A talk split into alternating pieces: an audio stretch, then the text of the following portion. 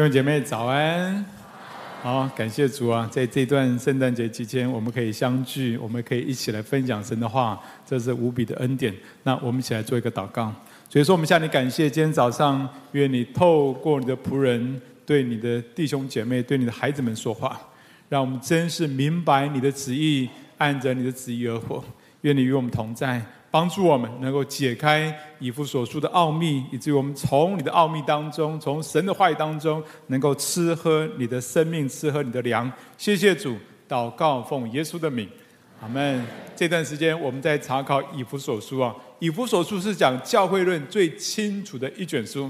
其实它的大纲啊非常简单。那你知道保罗的书信有一个特色，就是前面讲教义，后面讲生活的实践。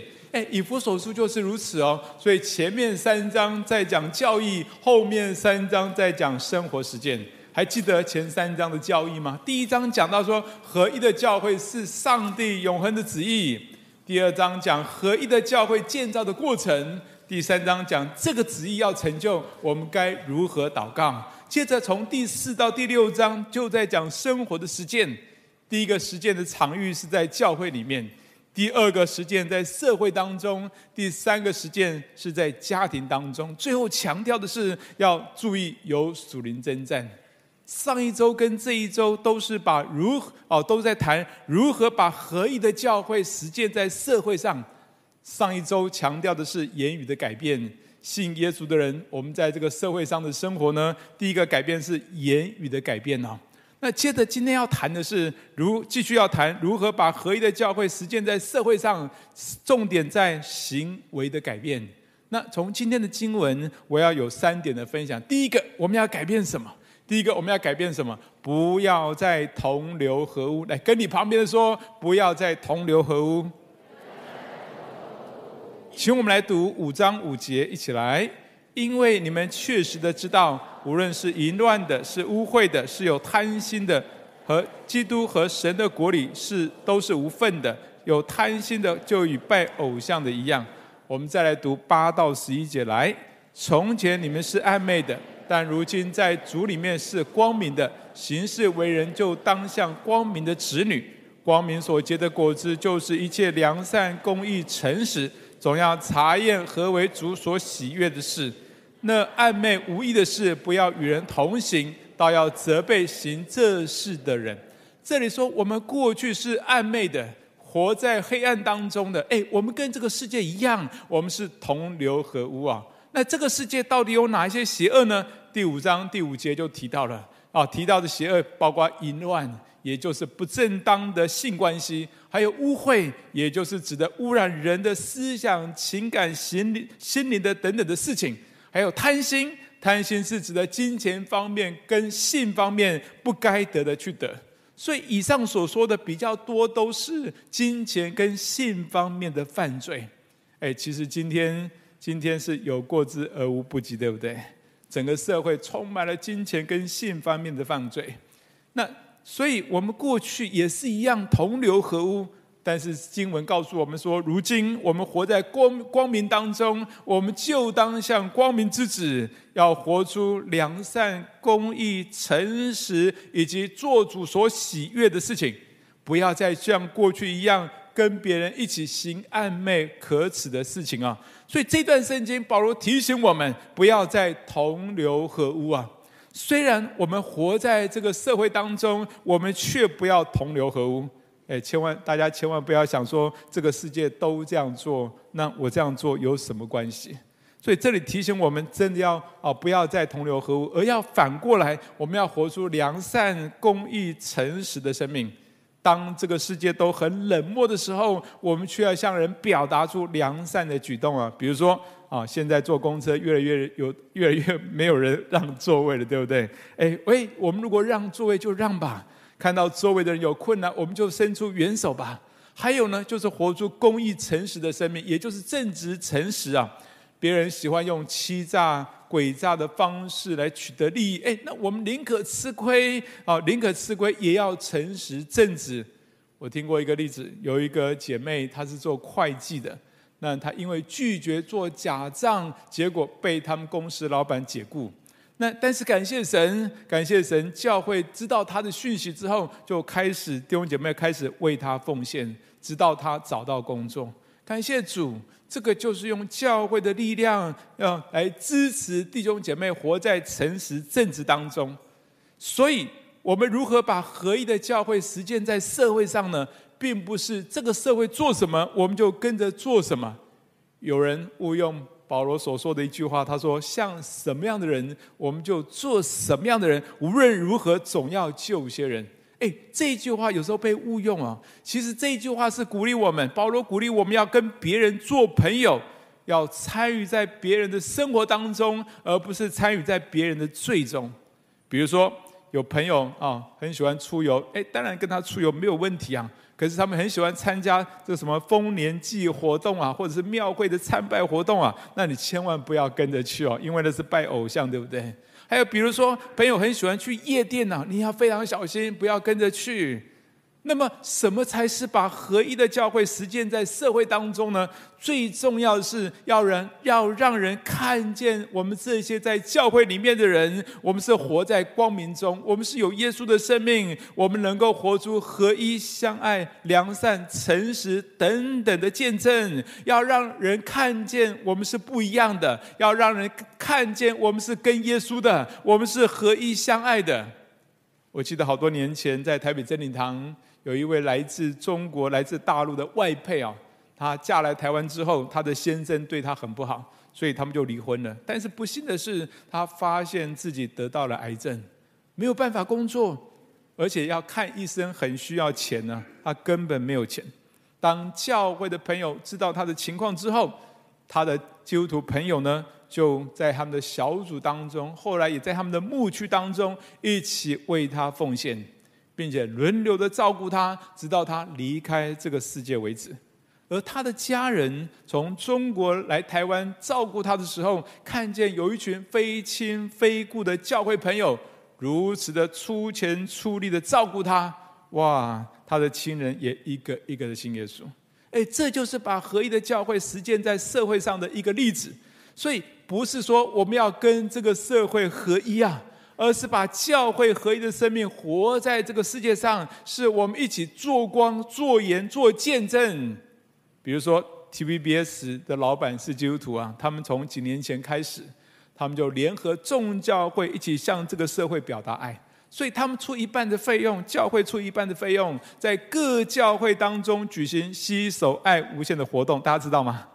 而且呢，他们送礼物、送礼券给社区当中比较辛苦、贫穷的家庭。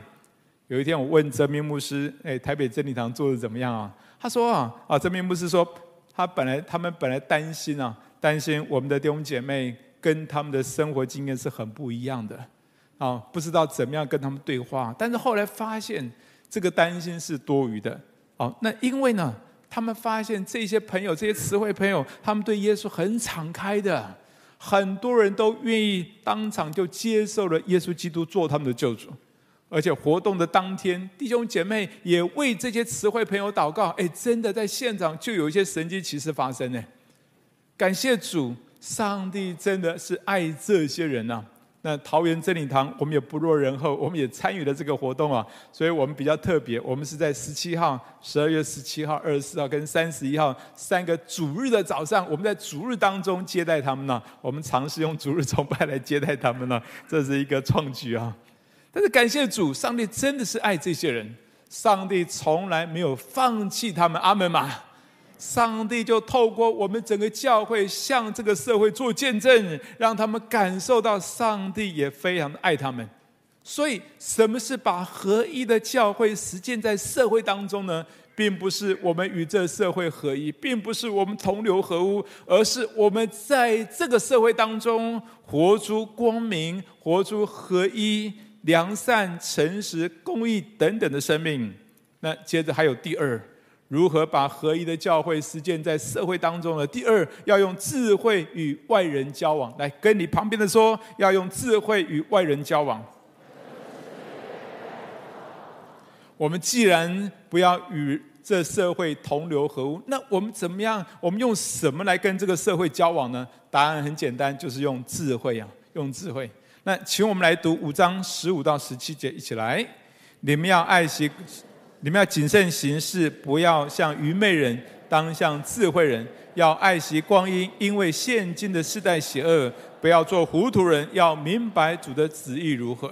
这里说我们在社会上不要做愚昧人，也不要做糊涂人。那什么是愚昧人呢、愚昧人就是糊涂人。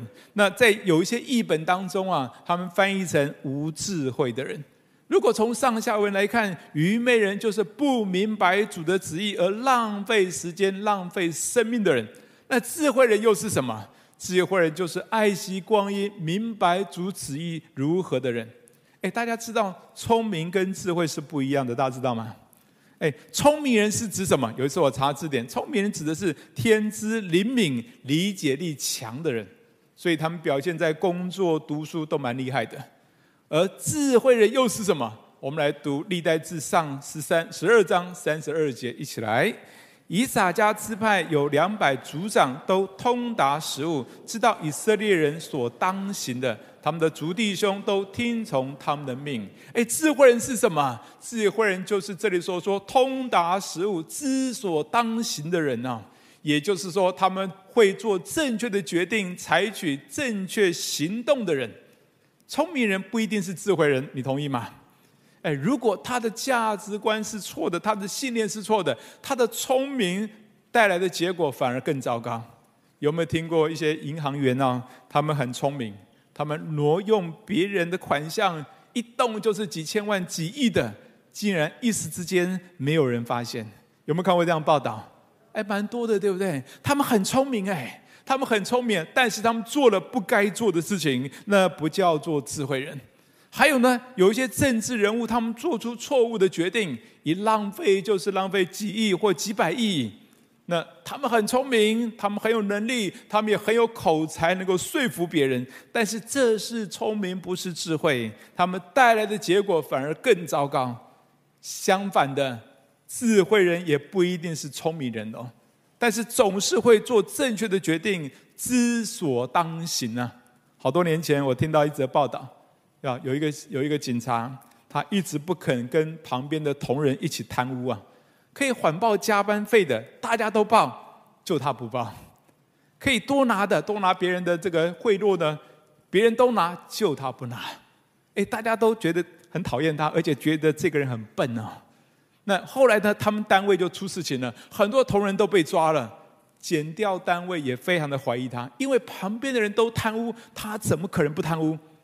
最后查出来的结果，他完全没有贪污啊，所以因此就连升了好几级。哎，这是什么？这就是智慧人，对不对？知所当行啊，知道自己该做什么事情，不该做什么事情。聪明人不等于智慧人，当然又聪明又有智慧，那是最好，对不对？但是不管我们聪不聪明啊，你一定要做个智慧人，知所当行。阿门吗？哎，这一点非常重要。那么智慧人跟什么有关系啊？智慧人跟他里面有没有正确的信念有关。有正确的信念会主导他在一些重要关头做正确的决定。所以五章十七节那里说，要明白主的旨意如何。也就是说，当你越明白主的旨意，你就越会有正确的信念。当你碰到试探或碰到紧要关头，你里面的信念会引导你做出正确的决定。所以智慧人总会做出正确的决定，而且也会采取正确的行动，知所当行啊。那我们来读五章十六节。五章十六节这里说：要爱惜光阴，因为现今的世代邪恶。哎，什么是爱惜光阴啊？爱惜这个字啊。原文有什么？原文有抢救、救赎的意思啊。光阴是什么？光阴是指的时间，而不是指的时机。所以爱惜光阴是什么意思呢？是指的抓住时机，抓住机会去行上帝要我们做的事情。接经文接着说，为什么我们要爱惜光阴呢？因为现今的世代怎样？来，大声一点！因为现今的世代怎样？邪恶。哎，如何邪恶呢？当然有很多的事情，你一看就知道是邪恶的，比如说偷窃啊、杀害啊、毁坏啊等类这些事情，你一看就知道邪恶的。但是注意哦，有很多事情看起来不邪恶，而且它还会让你觉得是很快乐、是不错的事情哦。但是它会吸引你，把时间浪费在那些不必要的事情上哦，然后虚度人生啊！请问大家打电动邪不邪恶啊？打电动邪不邪恶？不会呀、啊，很有趣啊，很好玩呢、啊。哎，可是，一玩就是四五个小时，停不下来，同意吗？我们当中有打电动的，你就知道，对不对？甚至会成瘾哦。我记得我刚刚年轻年轻的时候，出来刚刚才出来做做这个这个这个传道人的时候，很喜欢玩一款这个电动，叫做《红色警戒》。哎，玩过？有人玩过？举手一下，《红色警戒》啊，都不是我那个时代的人啊。哎，你知道不得了哎，非常花时间哎，哇，一玩有时候就要三四个钟头，因为破那一关嘛。所以你知道，有时候准备讲到很有压力啊！一有压力怎么办呢？哎，玩一下，我现在玩个十分钟啊，结果一下去就一两个钟头，然后就很后悔。结果每次都搞到礼拜六晚上才准备玩呢，非常浪费时间。那还有呢？看电视、追剧、滑手机、出外郊游，邪不邪恶啊？邪不邪恶？怎么会邪恶呢？怎么会邪恶呢？但是如果他把你的时间占据，让你无法早起灵修，让你无法参加主日崇拜，让你无法也不想抓住机会去遵循神的旨意，那就很不好了。那不是那件事情的问题啊，而是我们自己不是一个智慧人了，就成了糊涂人了。其实撒旦很聪明的。但是他们是没有智慧的，他们很聪明。有时候撒旦知道无法叫我们不做啊，无法叫我们去做这些邪恶的事情，他就利用这些看起来一点都不邪恶、看起来很不错的事情，吸引我们把时间耗在这些事情上，让我们没有办法去抓住机会去遵循上帝的旨意。那么撒旦就成功了，因为当他们这样做的时候，就把我们废了武功啊。我们就没有办法做光做盐，对别人、对社会就没有好的影响力。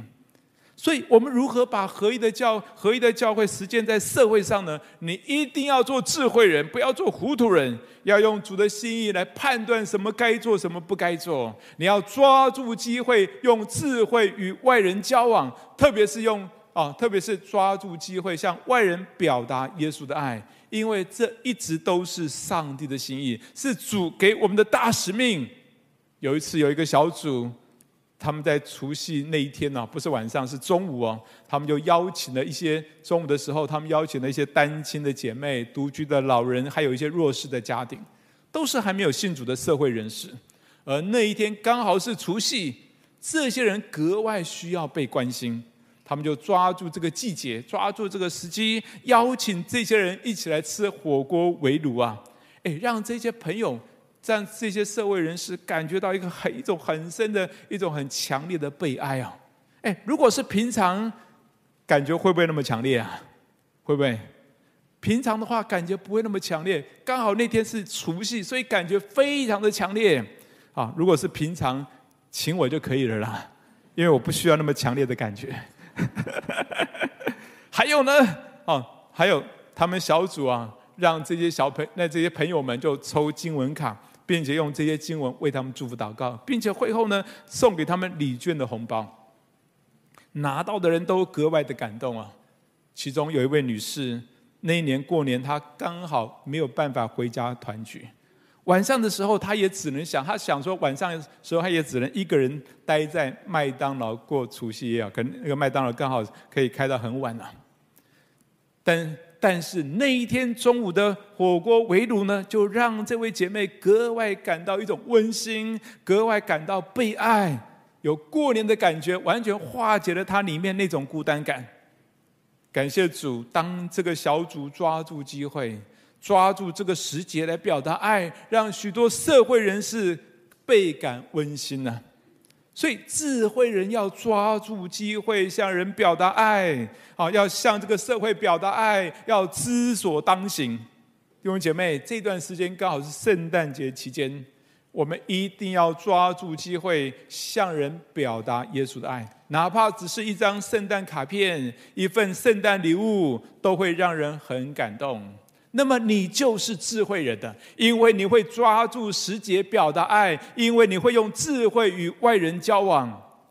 如何把合一的教会实践在社会上呢？第三，第三要求圣灵充满。来，跟你旁边的说，要求圣灵充满。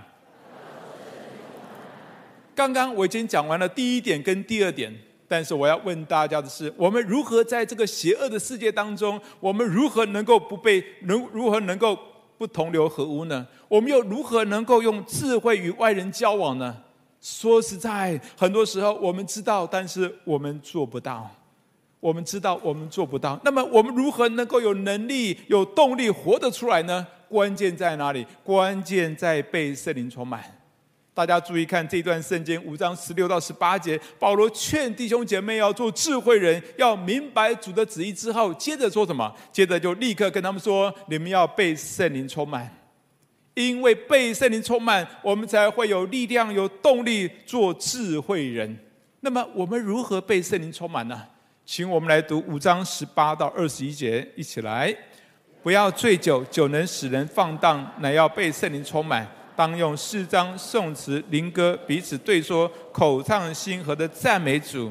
凡事要奉我们主耶稣基督的名，常常感谢父上帝。又当存敬畏基督的心。彼此顺服，感谢主，上帝一方面要我们做智慧人，但同时也把做智慧人的能力跟动力的来源教导我们。那是什么？那就是求圣灵充满。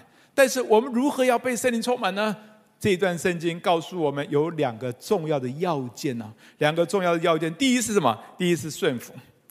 五章二十一节提到被圣灵充满需要有什么样的心态呢？五章二十一节说：“又当存敬畏基督的心，彼此顺服。”敬畏基督是什么意思啊？敬畏基督就是尊基督为上帝的态度。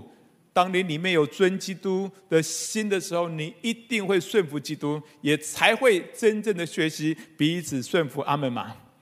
那所以如何被圣灵充满呢？一定要带着敬畏基督的心，顺服神，并且顺服人。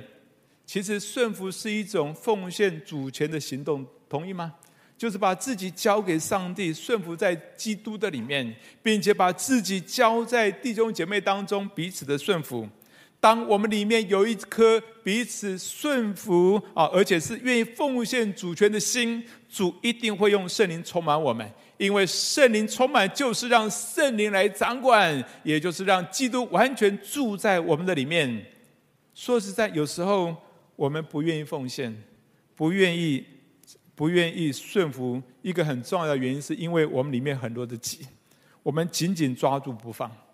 圣灵没有办法来掌管我们，所以呢，圣灵充满的关键就是我们毫无保留的奉献。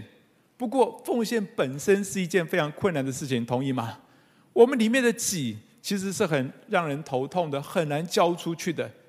有时候。我们生命中一些不好的东西啊，像罪啊，像重担啊，要交出去比较容易啊，但是也不容易，对不对？比如说有一些人啊，他要把他这个这个把他的恶习交给上帝，要把这个打电动的时间交给上帝，哎，这个已经很不容易了。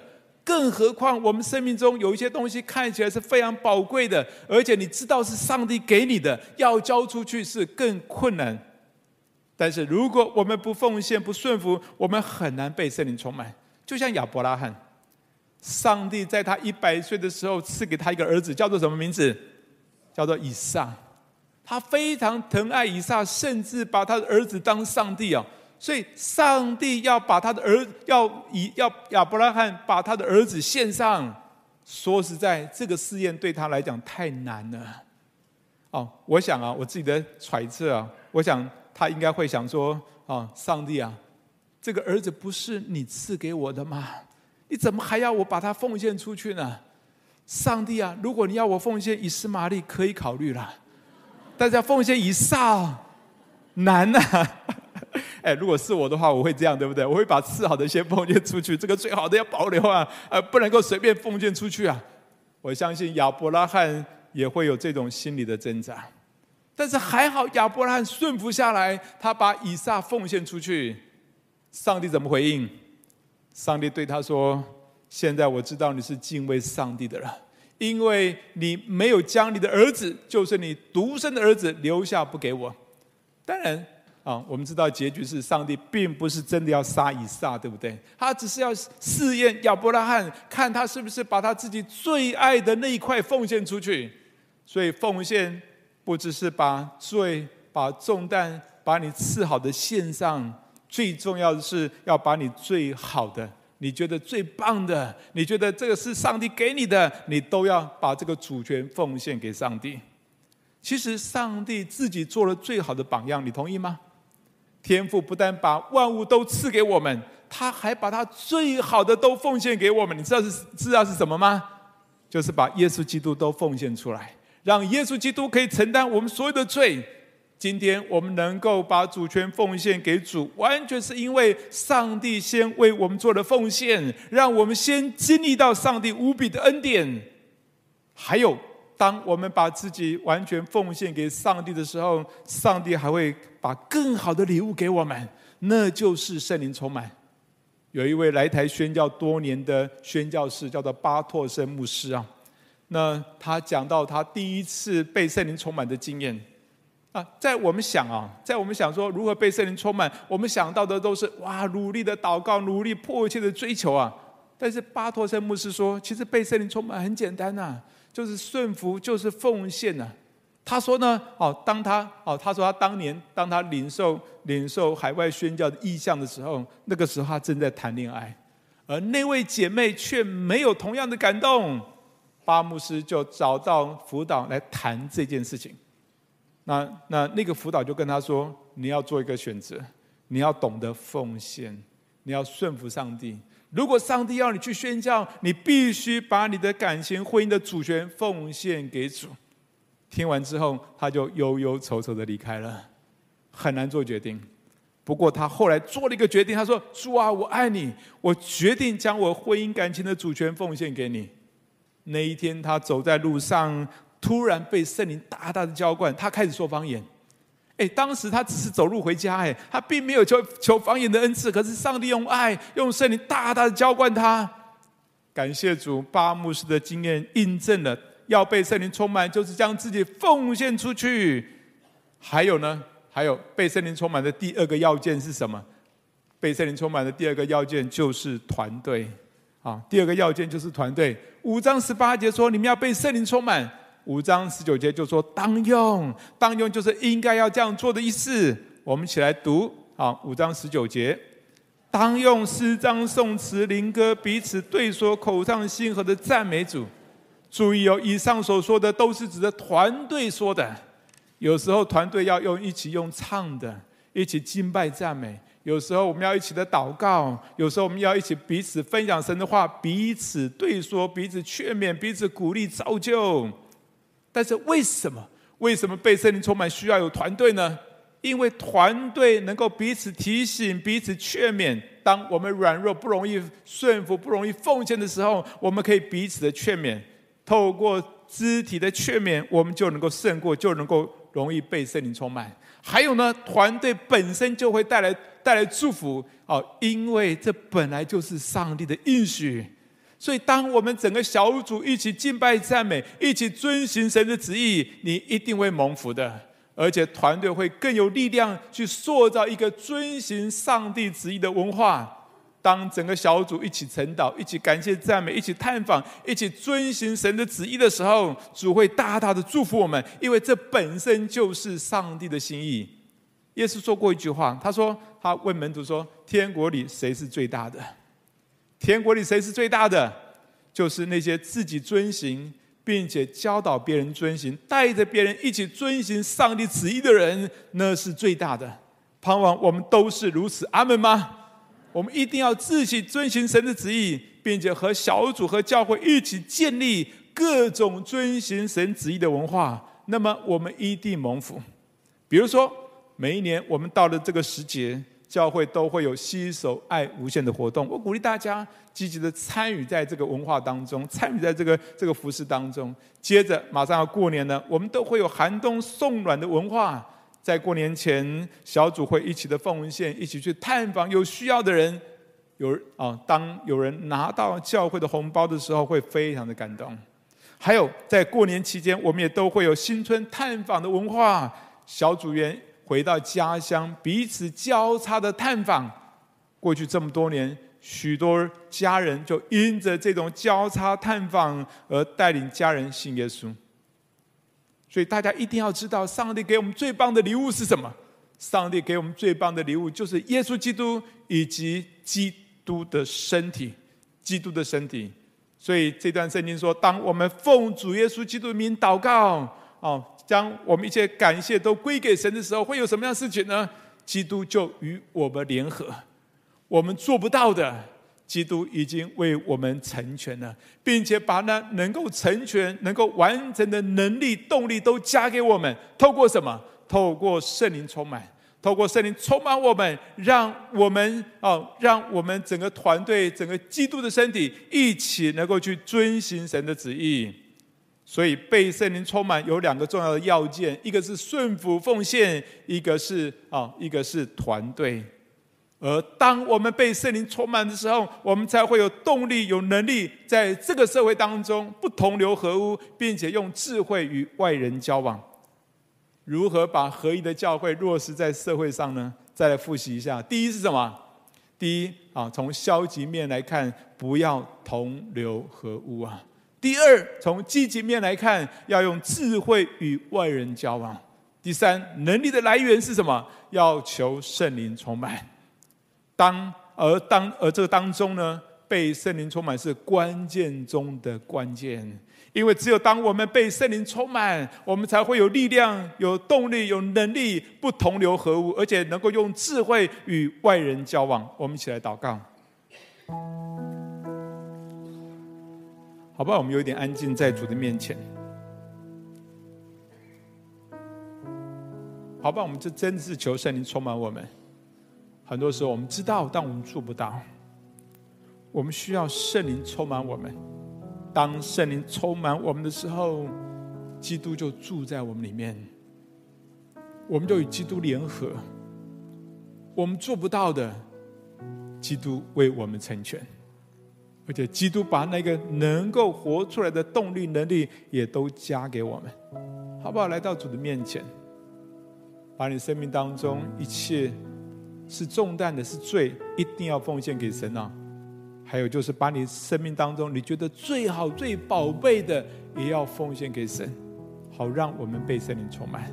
而且你要活在团队当中，一起生活，一起遵行神的旨意，以至于你能够被圣灵充满。我们有一点安静在主的面前，跟神祷告。